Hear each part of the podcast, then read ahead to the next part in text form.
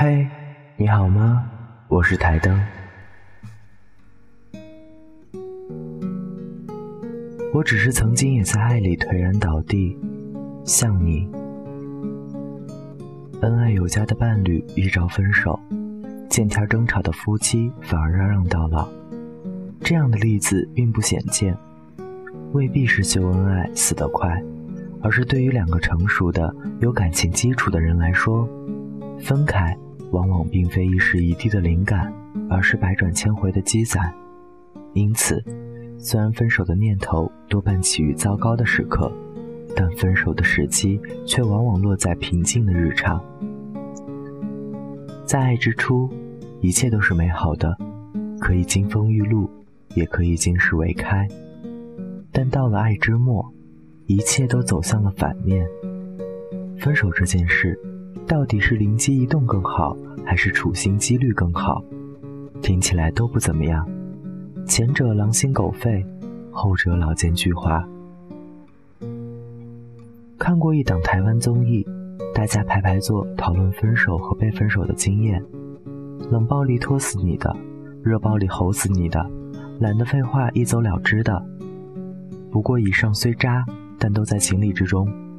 最诡异的是一款迂回型的，时而热暴力直接说分手，事后又拼死挽回；时而冷暴力天天假装加班，回家见你委屈的窝在沙发上，又凑上来摸摸你的头，傻瓜，别乱想了。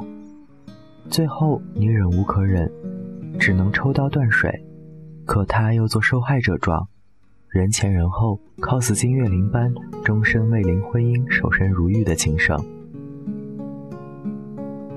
我常去的美容院集结着一群美女技师，她们笑眼如花，身形婀娜，观之可亲，无微不至。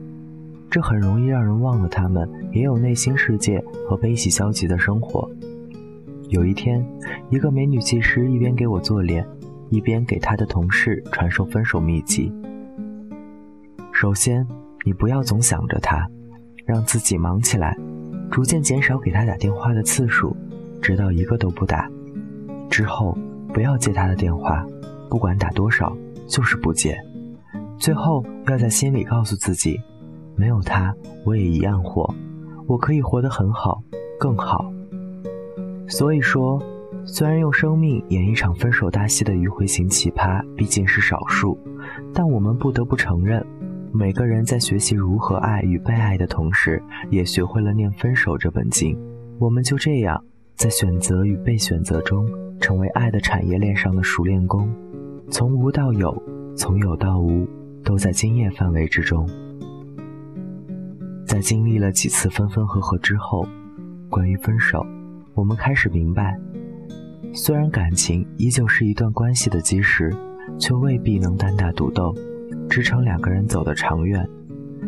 现实的阻碍和三观的差距，甚至生活细节的不搭调，拆散了大多数爱过和爱着的人，擂着战鼓催你放手。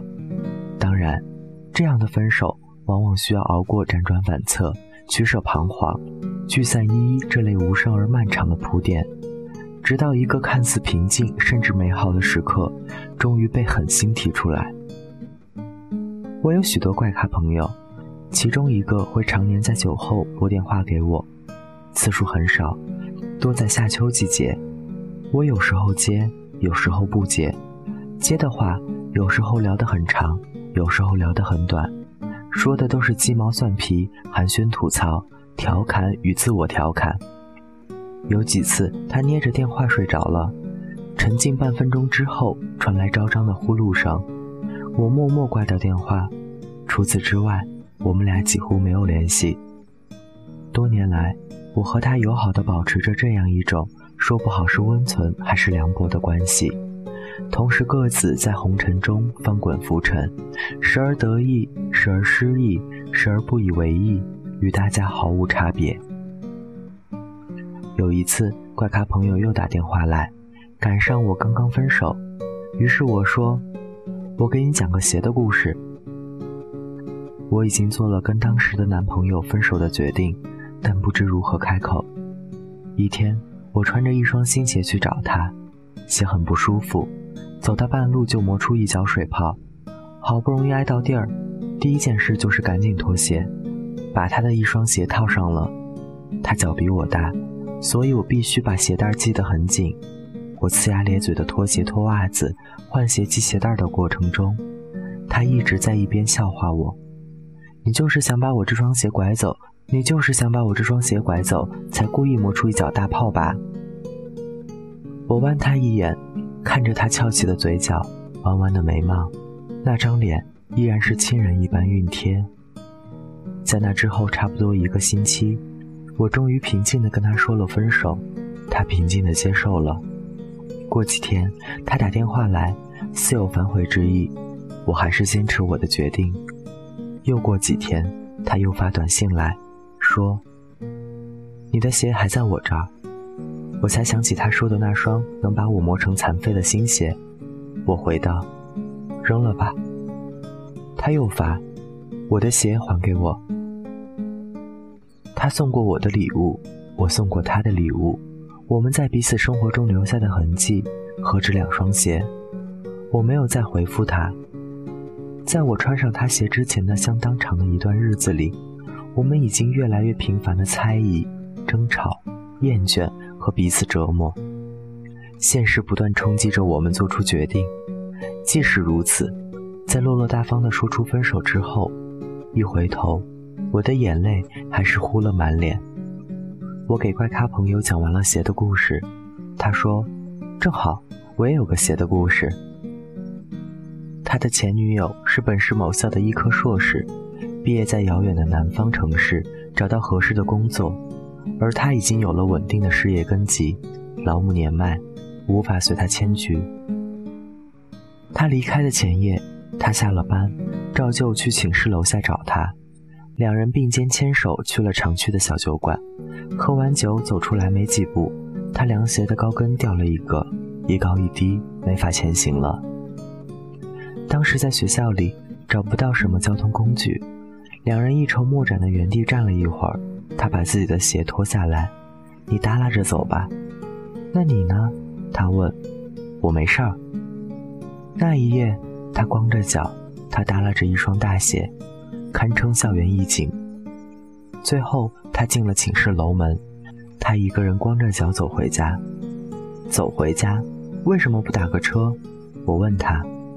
反正喝了酒，不冷。演一悲情呗，我揶揄他。他大笑不止，大笑很好的舒展了他酒后僵硬的舌头。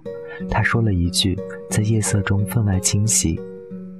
其实，我每次想起来都挺高兴。最后一次看见他的时候。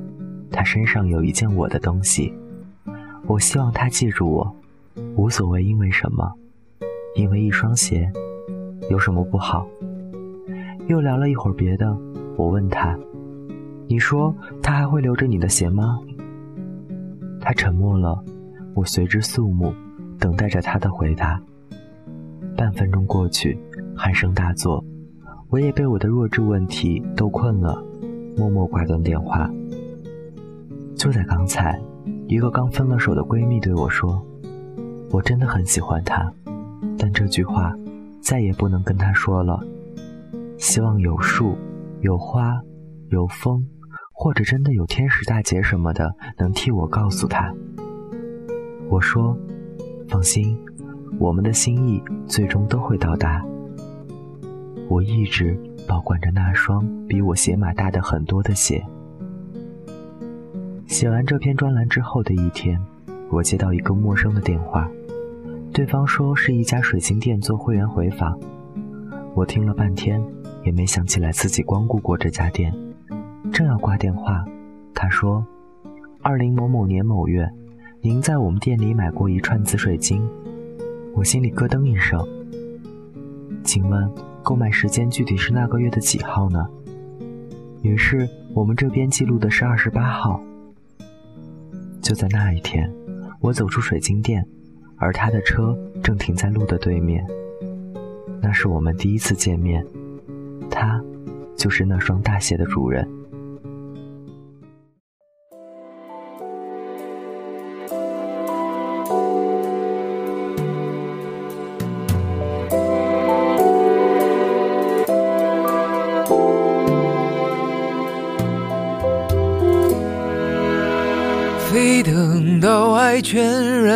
然解体，你无从整理。能等到爱再无呼吸，人反而清晰。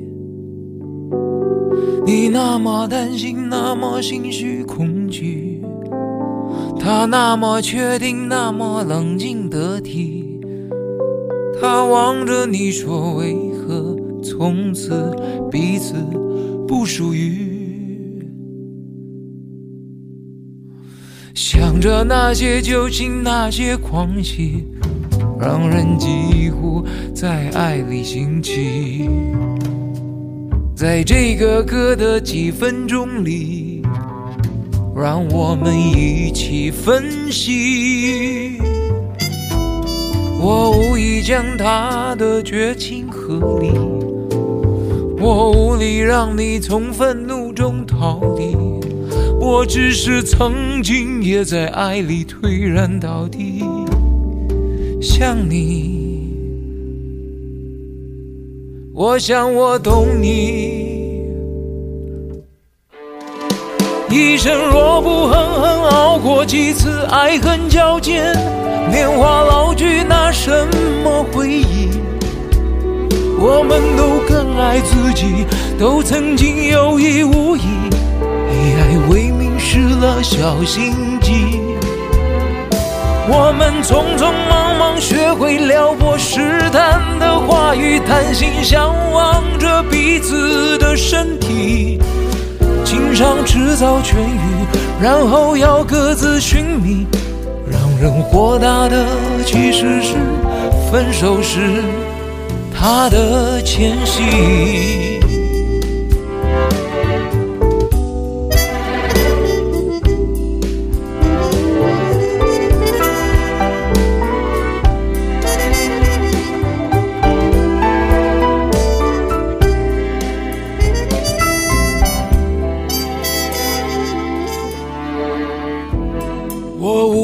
将他的绝情合理，我无力让你从愤怒中逃离，我只是曾经也在爱里颓然到底，如今几乎懒得提。一生若不狠狠熬过几次爱恨交煎，年华老去，拿什么回忆？我们都更爱自己。都曾经有意无意，以爱为名失了小心机。我们匆匆忙忙学会撩拨试探的话语，贪心向往着彼此的身体。情伤迟早痊愈，然后要各自寻觅。让人豁达的其实是分手时他的前夕。